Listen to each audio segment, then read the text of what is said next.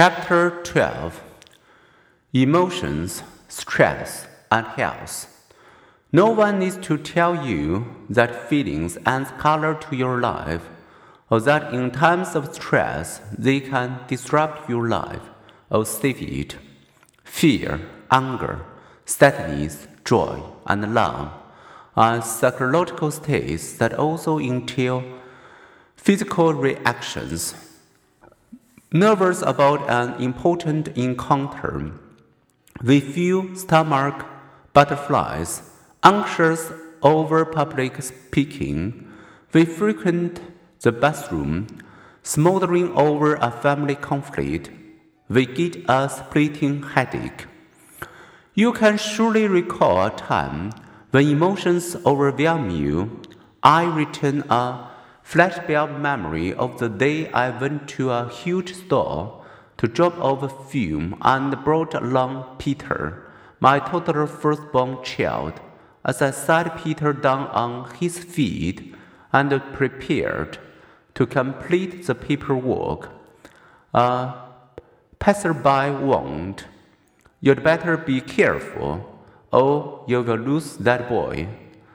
Not more than a few breaths later, after dropping the film in the slot, I turned and found no Peter beside me. With mild anxiety, I peered around one end of the encounter, no Peter inside.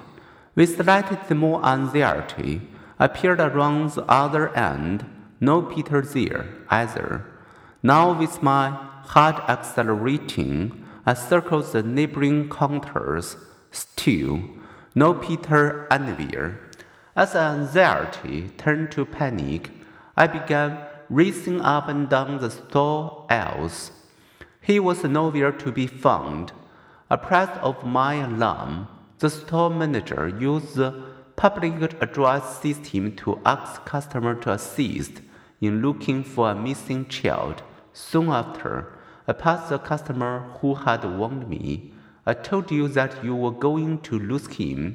He now scorned, with visions of kidnapping. I breathed for the possibility that my negligence had caused me to lose what I loved above all else, and that I might have to return home and face my wife without our only child. But then, as I passed the customer service counter yet again, there he was, having been found and returned by some obliging customer. In an instant, the Rousseau of terror spewed into ecstasy, clutching my son, with tears suddenly flowing. I found myself unable to speak my thanks and stumbled out of the store, awash in grateful joy.